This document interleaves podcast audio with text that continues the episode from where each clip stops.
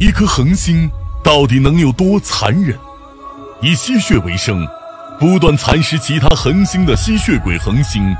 你了解多少呢？一直以来，天文学家们都认为，一颗恒星的演化过程就是在巨分子云中诞生，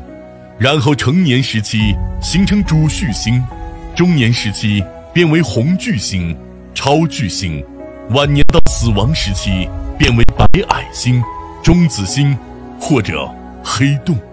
其中，白矮星大多都会慢慢冷却，停止辐射，并最终死去，变成黑矮星。恒星的演化进程，就像人的生老病死一样，遵循着特定的规律。然而，在茫茫的宇宙中，有一类恒星的演化却与标准的恒星演化理论不符。它们似乎永远不会死亡，也不会变老，甚至……压根儿不会离开主序星阶段，而这也就意味着，它们从成年之后便能一直永葆青春。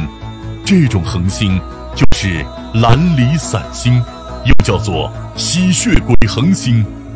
蓝离散星通常是形成于一些致密的星团中，其自转迅速，通常都在太阳自转速度的七十五倍以上，质量也是星团中其他成员的二至三倍。二零一一年五月二十五日，哈勃望远镜在执行一项巡天项目时，意外发现了一种非常罕见的古怪恒星。它们位于银河系内一个充满恒星的古老核球区，浑身散发着诡异的蓝色光芒。通过观察和研究，天文学家们惊奇地发现，